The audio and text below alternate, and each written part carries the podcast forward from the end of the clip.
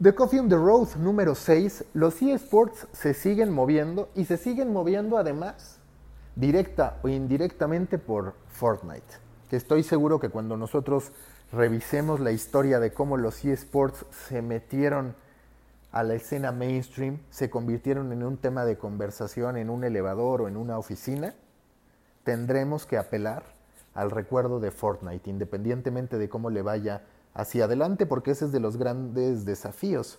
Si ya pudimos ver un mundial de fútbol del 30 hasta la fecha y lo seguiremos viendo, eso no necesariamente va a pasar con estos juegos competitivos que por más que se modernicen pueden pasar de moda y llegan otros. Entonces esa será también una de las grandes batallas a librar para las distintas publicaciones o las distintas competencias de eSports.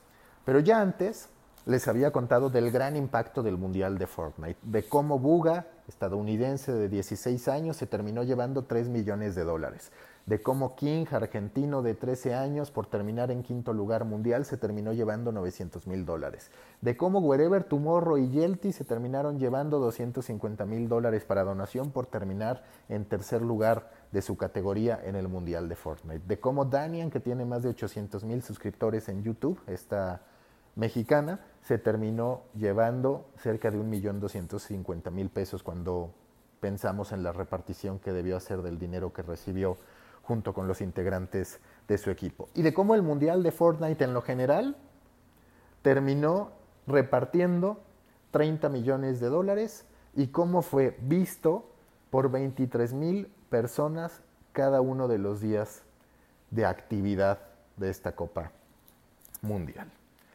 Después está el más reciente suceso. Ese suceso es el primero de agosto, la salida de Ninja de Twitch para anunciar que es un streamer exclusivo de Mixer. Para que se den una idea de cómo está el terreno de los streamings en materia de eSports, por mucho el más grande es Twitch, que además es propiedad de Amazon, entonces tiene un gran, gran aliado. Esta batalla es en realidad entre puros poderosos. Después está YouTube, que también es un gran conducto, como ya se los conté, Ninja, por ejemplo, hacía hasta 500 mil dólares en YouTube. Después está Facebook Gaming, que ha empezado a intensificar su apuesta por el streaming de videojuegos y que además paga una serie de streamers por estar en exclusiva.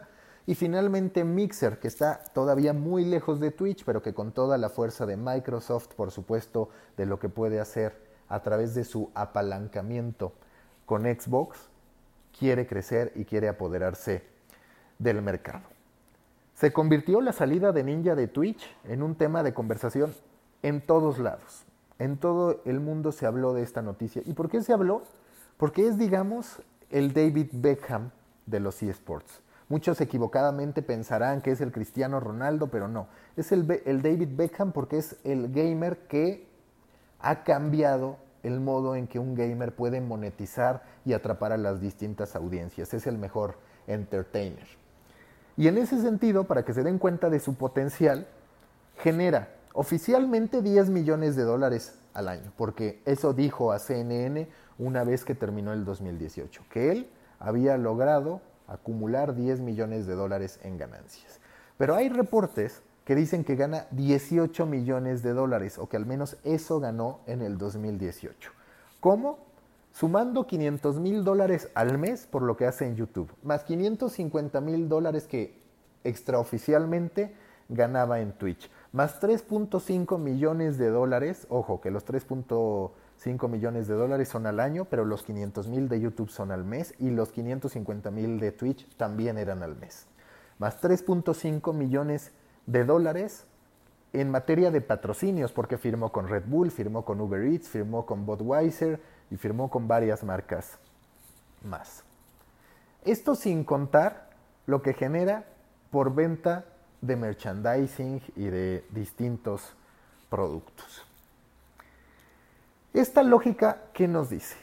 Que la próxima gran obsesión de los adolescentes puede no ser la de convertirse en un youtuber cagado que logra monetizar a través de sus videos virales por bromas o por estar haciendo tutoriales, sino por jugar.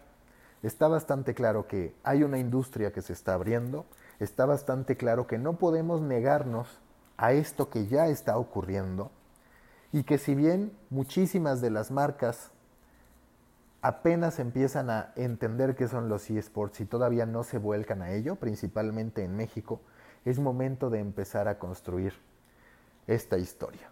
Para muchos especialistas, Ninja se equivocó al irse a Mixer, porque perderá notoriedad, porque Twitch todavía tiene mucho para crecer como plataforma, pero lo cierto es que es ya directamente el gran embajador de Mixer y era justo lo que Microsoft estaba buscando para poder posicionarse y lanzar un golpe letal.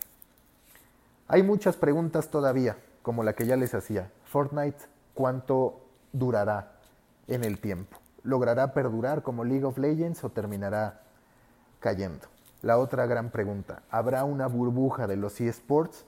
Yo estoy convencido que sí, pero no porque sea una mentira el entorno de los eSports, sino porque Así como pasó con la burbuja de los .com, en algún momento tendrán que moderarse las expectativas. En algún momento tendremos que entender que el negocio no era tan grande como se pensaba.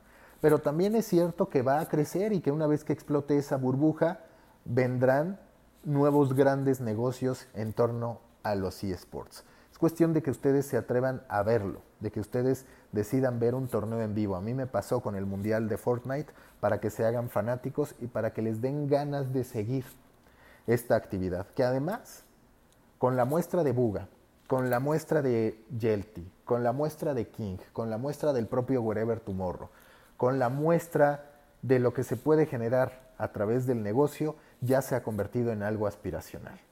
Y muy pronto ese sueño que era el de quiero que mi hijo sea futbolista, habrá cambiado. Y estaremos hablando del sueño del padre que quiere que su hijo sea gamer. Los tiempos cambian y sin duda Fortnite y Ninja han sido parte fundamental de esta historia que estamos contando.